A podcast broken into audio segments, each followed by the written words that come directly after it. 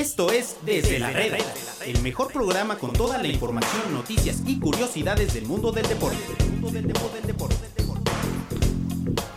¿Qué tal amigos? Bienvenidos a un episodio más aquí en Desde la Red. Hoy es lunes 25 de marzo de 2019 y estamos para llevarles lo mejor del mundo deportivo, lo mejor que hubo el fin de semana en medio tiempo. Omar, bienvenido a Desde la Red. Un placer que hayas invitado, amigo, con todo el placer del mundo, con una mesa llena de talentos. Nada más no le hagan caso al señor Chalma porque viene funk y se desdice de lo que dice el día anterior. Entonces, nada más viene el patrón y, y le cambia la opinión, pero bueno, un placer. Juan Martín Chanma, bienvenido. Bien, muchas gracias. Y No sé por qué, Omarcito. No sé qué ejemplo, a qué ejemplo se referirá, cuáles serán sus pruebas, pero bueno, ya sabemos que es aquí el, el beligerante de la mesa. Sí, es lo justo que le quiero decir. Mike, bienvenido Me- me a- adelanto. a, Desde la Red. Gracias, gracias, pero me adelanto, hay mucha agresividad en esta, Sí, en esta es mesa. Omarcito así es. sí. Vive muy lejos, entonces sabemos Ah, Ok, ok. que, que- que el trayecto, los transportes, pues sí le, le causan mucho estrés en su vida. empecemos con la, con la información de los deportes.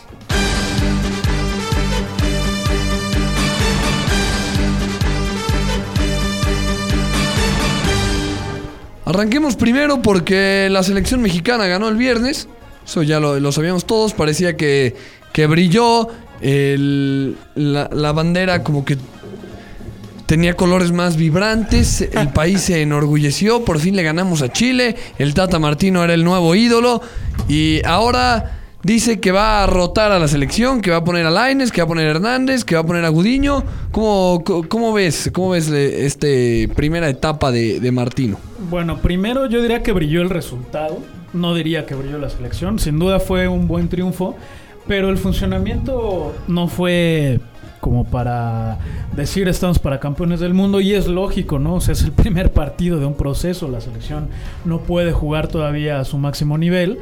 Por ahí hay mucha gente que ya nos está poniendo no en el quinto, sino en el sexto partido, lo cual me parece totalmente desproporcionado. Yo creo que fue un buen triunfo y también eh, un resultado que tiene que ver con eh, el cambio generacional que está teniendo Chile, ¿no? O sea, Chile tiene muchos jugadores que están empezando su trayectoria en la selección y obviamente pues eso implica que no fue la selección chilena que volvió a México 7-0 hace un par de años, ¿no?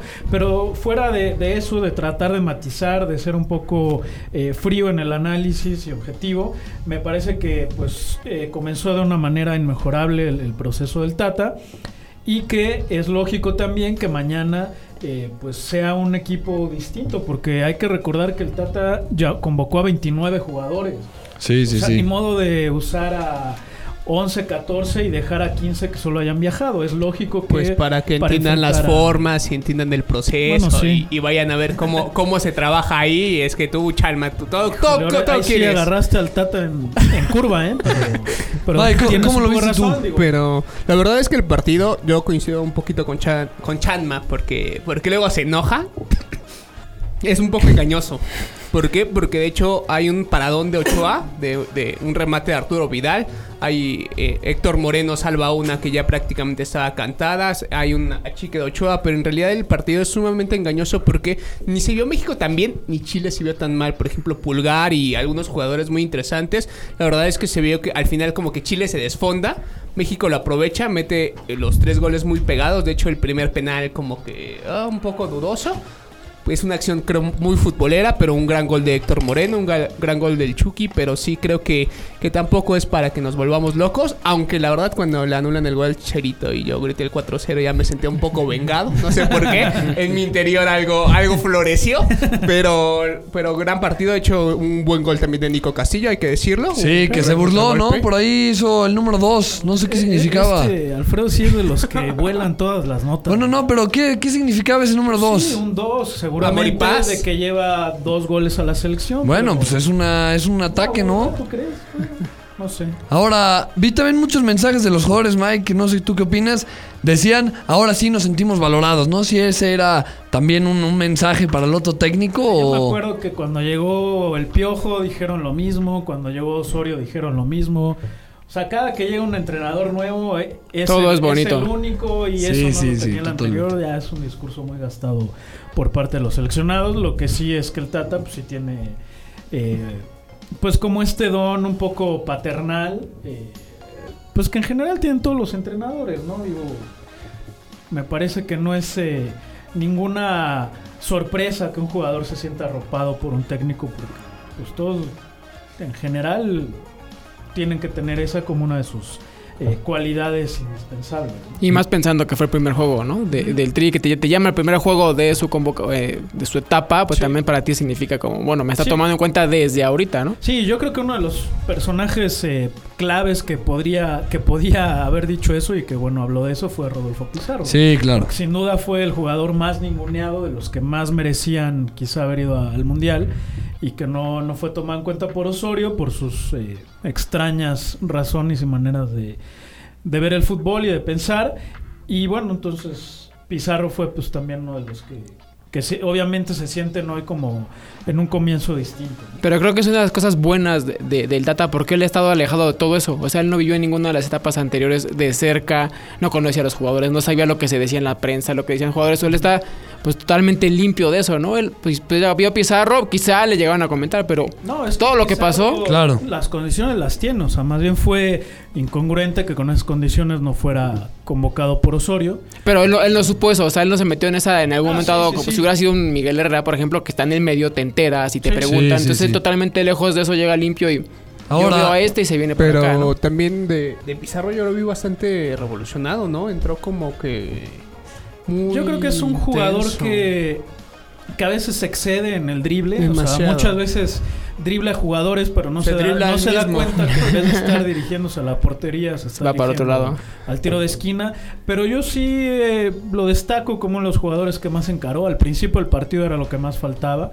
Y, y a mí, digo, más allá de que. Pero de uno que no que incluso su se, mejor se- partido. se burla el Chaca. O sea, Porque- es su co- compañero y... Pero también eh, Rodolfo Pizarro no ha jugado lo que debería en Rayados, ¿no? No, ni siquiera es titular. Muchas veces también por el plantel que tiene Monterrey. Pero sí no ha sido totalmente titular. El otro tema con la selección es el Tecatito, que en eso sí los jugadores no se metieron mucho en la- a la hora de declarar.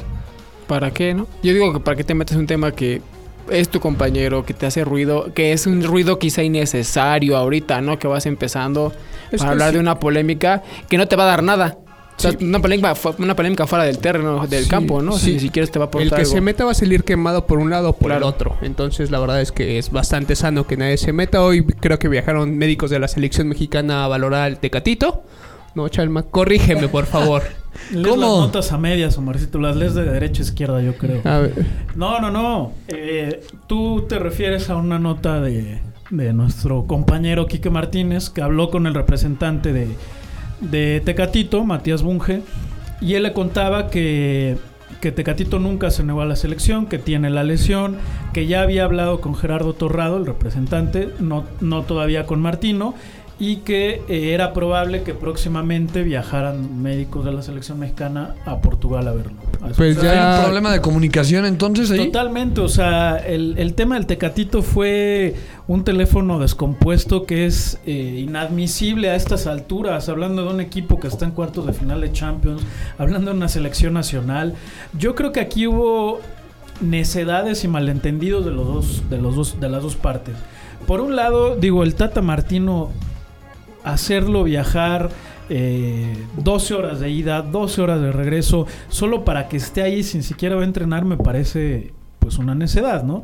Por el otro lado, el Porto me parece demasiado soberbio que eh, hasta el miércoles, como cinco días después de que Tecatito dijo que no iba, mande los resultados, las pruebas médicas y que todavía como una semana después haga su comunicado de cómo fueron las cosas, ¿no? Yo creo que eh, de primaria fue el manejo de la situación. Pues iban lentos para no errar, amigo. Tú que eres muy exigente y todo lo quieres rápido y de buen modo, pero no. Es que el que laboratorio que, le, que, al que fueron les dijeron en 17 días están los resultados de sus pruebas. Ah, digo, eso, obviamente los, los clubes tienen Sí, sí, sí. pues toda la facilidad para, para argumentar lo que en este caso eh, fue eh, pues postulado por el Tecatito, ¿no? Que no está en condiciones y hasta hoy, lunes, ya después del primer partido, a un día del segundo, es cuando el Porto eh, dice, ¿no? Que simplemente lo infiltraban con analgésicos para Sí, tratar sí, el dolor. Ah. Y también era una de las cosas que, que este Matías Bunge le contaba a Quique de cuál fue la, la lesión, incluso ayer en la En la, en la nota que publicamos, eh, ahí pusimos el video y sí fue una entrada que yo creo que de milagro no le rompió los ligamentos. Entonces, sí fue una entrada bastante dura, pero también uno no se explica cómo después de una entrada de esas y de que el jugador tuvo que estar infiltrado, pues llegó a jugar 90 minutos contra el Marítimo, como bien decía el Tata, no era el sotanero, le metiste un gol al principio, se quedó sin un jugador al principio. Y en vez de sacar al, Tecatito para darle descanso, lo dejaste en los 90 minutos. Ahora, pero creo que en ese tema, algo que, que se ha hablado también, es que el Porto es el dueño de la carta del Tecatito, ¿eh? El Porto le paga el sueldo al Tecatito, el Porto es el responsable y digamos es el jugador del Porto. Entonces, si el Porto lo quiere infiltrar diario para que juegue diario contra equipos de segunda división o lo que sea, el Porto está en su derecho. Sí, ¿Estás de acuerdo? Sería algo inhumano, ¿no? O sea, tampoco pueden manejarse así. Pero, o sea, el Tata no se puede. A lo que voy, obviamente no lo van a infiltrar diario. Pero a lo que voy es que el Tata no se puede meter tampoco en cómo lo use No, el, no, el no, Porto, digo, ¿no? El Tata lo único que estaba eh, manifestando era los motivos de sus dudas. O sea, y yo creo que es también lógico, ¿no? Porque a, a- a final de cuentas, aunque el Porto es el que le paga, los clubes están obligados en las fechas FIFA A prestarlos. ceder a los Sí, sí, sí. Esos están obligados los clubes, así les paguen todo el dinero del mundo. Entonces, Y- y- es lógico que el Tata diga, bueno, este jugador me dice que está lesionado, pero yo veo que está jugando normal y no nos llegan los resultados, los estudios médicos. Pues es lógico Sí, sí. que también existieran esas dudas, esas dudas del Tata, más allá de su necedad de hacerlo querer viajar muchísimos, horas, sí. muchísimos kilómetros solo para conocerse, ¿no? Digo, cuando el Tata es muy probable que en los próximos días eh, vaya a Europa Portugal. y podrá conocerlo y, y digo también la selección mexicana no está preparando para el mundial, está preparando para una Copa Oro en la cual ya ni siquiera va a estar en juego el pase o el medio boleto a la Copa Confederaciones, porque pues, recordemos que ya con el nuevo Mundial de Clubes va a, de- a desaparecer la, la Confederaciones y así la Copa Oro pues ya también eh, pierde uno de esos alicientes que tenía. Claro, el único. De, sí, bueno, y a los, los dólares, ¿no? Sí, sí, sí. Eso sí siguen siendo valiosos. Pero sí creo que la, la- la base es esa. Juega constantemente y de repente, ah, no va a viajar porque está lastimado, pero si está jugando, como que está lastimado, ¿no? Entonces, esa- eso creo que fue lo que la base de toda esta confusión. Sí. Que igual si a Martino le dicen las situaciones así, así, así, ni siquiera él saca Claro. este tema. Y uno no se entiende por qué el Porto se maneja así, ¿no? Pero hay que recordar que incluso con Osorio, el, el técnico act- actual, también tuvo sus, este, sus diferencias. Eh, o sea, entre el Osorio y el técnico del Porto tuvieron diferencias también por una convocatoria. O sea, no Sí. es la primera vez que este, eh, que este equipo eh, representa pues un- un- una novela, ¿no? Para la selección mexicana. Bueno, ahí lo tienen. Vamos a un corte y volvemos para platicar de lo que sucedió este fin de semana en la Ciudad de México.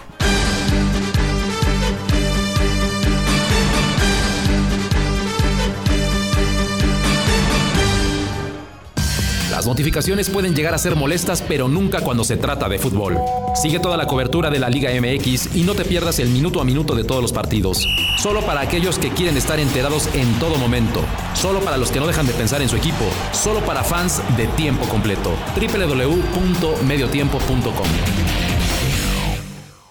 Yo soy fan, porque puedo cambiar todo. Pero hay una cosa que no puedo cambiar. Mi pasión, mi equipo, mis colores. Porque soy fan de los deportes. Soy fan del FIFA. Soy fan de Medio Tiempo. Para fans de tiempo completo. www.mediotiempo.com En medio tiempo, el mejor fichaje del año sigue haciendo de las suyas. El mejor humor deportivo a través de la talacha con el Wherever Tomorrow. Aquí sí se juegan más de tres minutos. No te lo pierdas. www.mediotiempo.com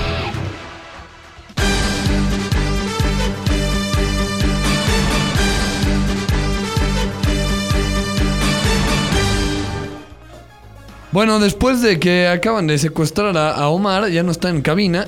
Seguimos porque Mike, Unos alienígenas. estuviste por ahí en el, en el estadio Harp Helu. Sí, lo, ¿Es Harp Harp Helu o. Harp Helu? Harp Elu. Harp Harp Elu. Elu. Ok, bueno, ahí lo tienen.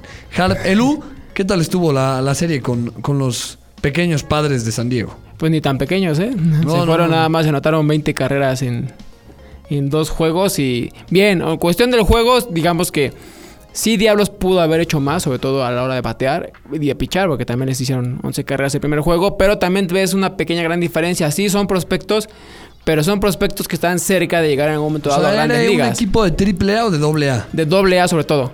Bueno, o sea, Pero- como la segunda división. Pero ahí también ahí te vas dar a- al siguiente punto. Están ahí porque son pitchers que te tiran 94 millas, 95 millas. Son bateadores que están acostumbrados a batear rectas de 95 millas, 96 millas. O sea, ellos se manejan ya a ese nivel. No han llegado a grandes ligas, pero ya el timing que traen ellos es a ese nivel. Por eso están en Estados Unidos, por eso están en una sucursal de grandes ligas. Los Diablos en teoría pues están también a un nivel en teoría similar porque es una liga triple A. Sí, pero pues pues se te supone das que es superior, ¿no? La Liga se Mexicana. supone, doble A. sí, en algunos casos sí lo es. Pero también te das cuenta de detallitos. A un pitcher, Natanael Santiago, le pegan dos home runs seguidos cuando tiró una recta de 89 millas. Que Sí, estos eso. cuates.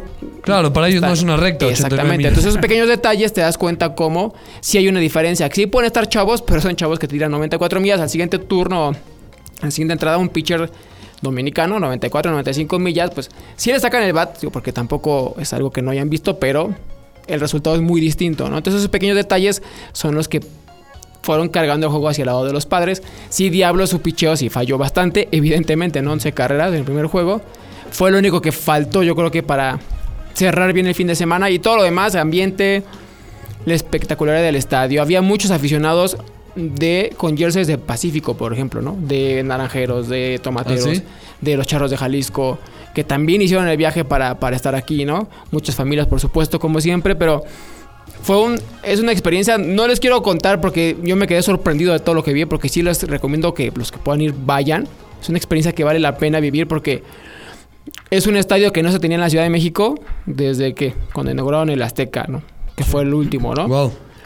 Estadios de ese nivel, ¿no? Porque hay estadios más chiquitos, ¿no? Sí, de estadios de más de, de 10.000 espectadores. Sí, 10,000, Este tiene 15,000, como 20,000, ¿no? 21,000, Le caben casi como 21,000.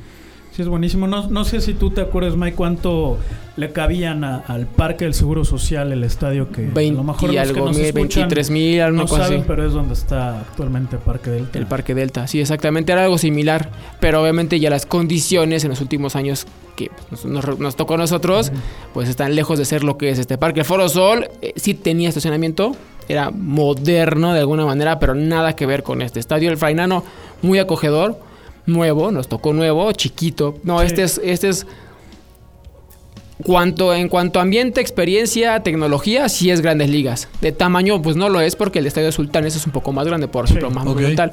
Pero en todo lo demás, no le pide nada a ningún estadio de, de- de Estados Unidos a proporción, pero sí es una experiencia única. Y lo mejor de todo es que veías a la gente cómo se, se veía el juego y se paraba a dar una vuelta a conocer el estadio. Mucha gente caminando ver el, el campo, el Claro. juego desde diferentes este, lugares. Porque era la experiencia de decir, wow, o sea, es real, ¿no? Sí.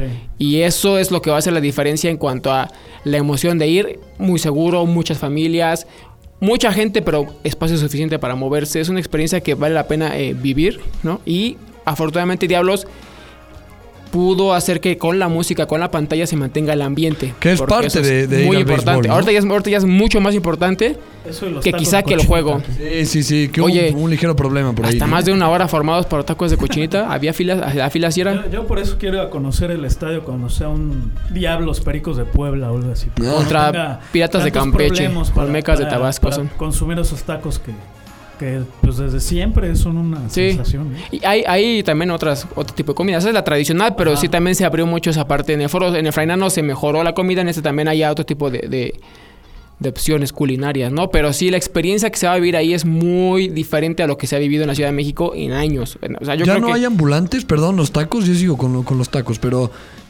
eh, me, me recuerdo en el Fray Nano y en el, y en el Foro Sol que ah, venían pasaban, los sí. No, sigue, sigue, eso con sigue. la, con el- la cubeta de salsa verde. Te la lleva. Sí, eso sigue, sí, pero digo, también la gente se fue a formar, ¿no? A la- Ah, ok, a la ok. local y todo. Pero es una experiencia que vale la pena.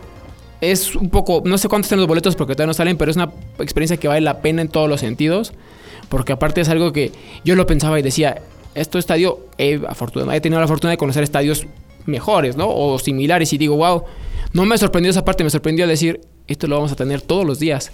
O sea, esto llegó Claro. para, no, no es nada más un ratito, tres, cuatro días y ya, esto es todos los días, todas las temporadas. Eso es lo sorprendente que, que han aplicado muchas cosas de otros equipos que han aprendido a aplicar cosas de mercadotecnia. Había varias tiendas en... La tienda está espectacular, es de dos pisos. Hay como el triple o cuádruple de cosas que había en la tienda del Frainano, por ejemplo. Todo eso lo cambié y la tienda, la tienda está espectacular. Solo falta que regresen los Tigres, ¿no, Mike? No, que se queden en Cancún, creo que ¿A están poco bien eres de allá. los Tigres? Sí, sí, sí. No, digo, para mí el béisbol perdió gran parte de su magia cuando se fueron los Tigres. Sí, porque, pues, definitivamente. primero se fueron a Puebla, después a Cancún. Y ya, digo, ahora lo ves en, en las series Tigres Diablos, ¿no? Que sigue siendo, pues, la máxima rivalidad para, para Diablos, pero pues ya de afición de Tigres va muy poca. Sí, ya da un poco de pena Sí. ir a esos este, partidos siendo aficionado de Tigres. Ya, por ahí se decía que con el Frainano ya, que no es de los Diablos, que por ahí se puede dar la opción de que Tigres jugara ahí, regresar a la Ciudad de México. No sé si, si Tigres esté O que pensando en eso. el Harpelú, ¿no? Pudiera Ese, ser. qué gorrones, ¿no? Qué gorrones ya que se fueron. Sí, ya que, anda ahí en el Azteca. ¿por qué Sí, no sí? ¿por qué no?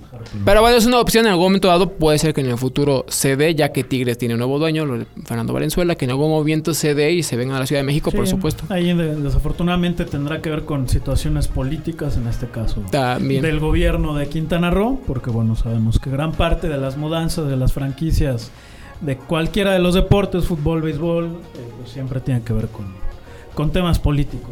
¿Cuándo empieza la temporada? El viernes 5 de abril Viernes contra, 5 de abril contra con- Tigres. Es viernes, Ah, sábado y domingo buenísimo. contra Tigres.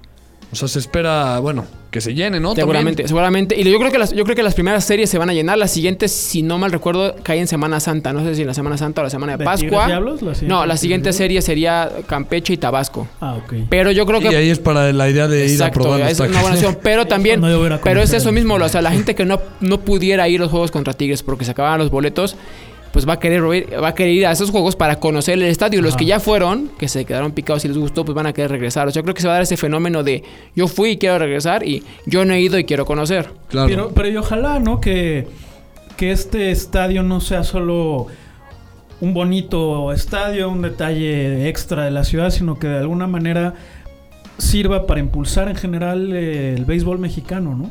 Sí, y que cree realmente una... a- a- aumenta la base de fans y que no sean fans de moda. No tiene nada malo que sean fans de moda, ¿no? Sí, Sería, al fin y al cabo... Si son de moda y se conviertan en Exactamente. Ese, pues, ese es el ¿no? reto para el equipo, ¿no? Hacer que los que fans que vayan, pues se enamoren. Que, y yo, lo- por lo que he visto y por mucha gente, mucha gente con la que he platicado, no es tan difícil que pase. O la gente que va al béisbol y conoce la, el- la- la experiencia en persona, que no es lo mismo que verlo en la tele, está Claro. lejos de ser igual de entretenido. Te enamoras de todo, de la música, del ambiente, de la mascota. Si vas con tu familia, tus hijos, con tus abuelitos, que puedes ir tranquilo, se pueden sentar, te ayudan también. Todo eso es lo que hace que se enamore. Yo creo que la mayoría de los que van a ir se van a y que no han- nunca han ido les va a terminar gustando, ¿no? Y si quiere ir gente con sus amigos a tomar, es parte también de, de Ahora, algo muy diferente a lo que hemos vivido en las malas experiencias que puede ser ahora ir al fútbol en, en México, ¿no? En cuestión del estadio, en cuestión de filas, de, bol- de boletos, de estacionamiento, todo eso.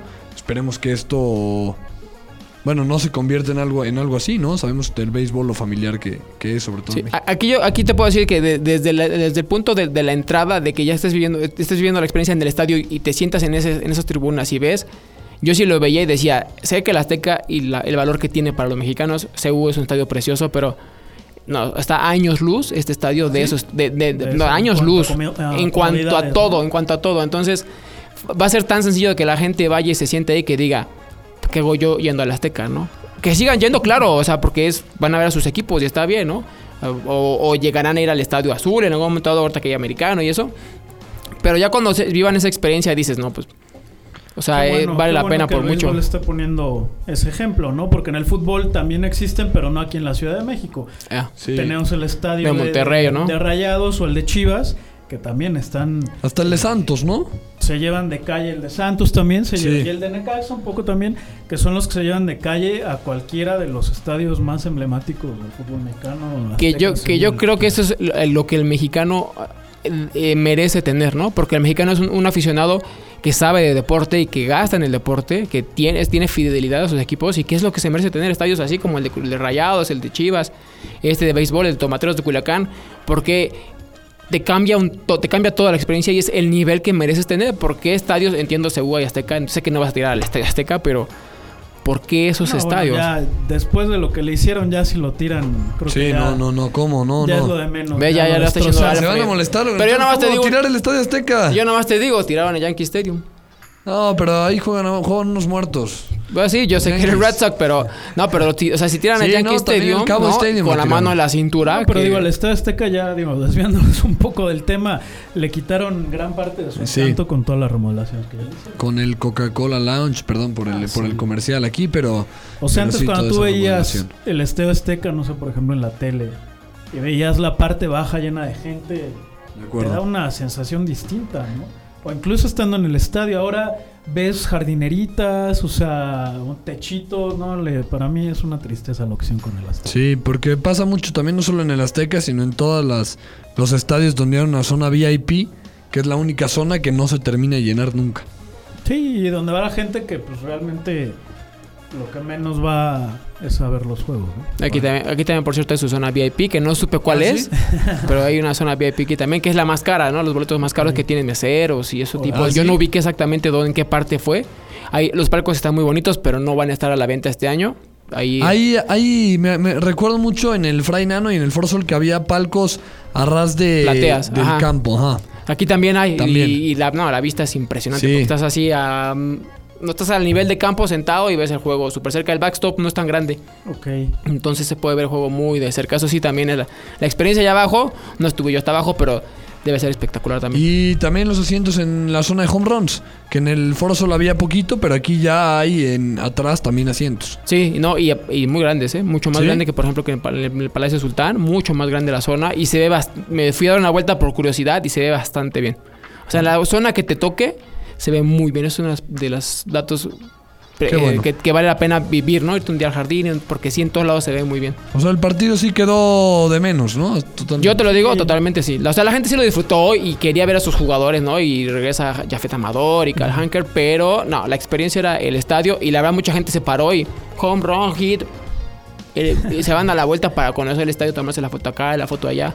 Porque sí es el boom, es el, el- el estadio, ¿no? Que es la experiencia nueva. Muy bien. Pues qué bueno. Qué bueno, qué bueno. A ver lo cuándo, a ver cuándo vamos. Muchas gracias, Chanma. Iremos, a ti. tenemos que ir allá. Sí, sí, Vamos sí. a ir todos juntos. Mike, Vale. gracias. Espero Gracias. la invitación. Muchas gracias al productor Daniel Godoy también, a Omarcito que nos abandonó. Recuerden escucharnos en medio tiempo en la sección MT Radio, en Spotify y en iTunes. Estamos como desde la reda. Nos escuchamos mañana.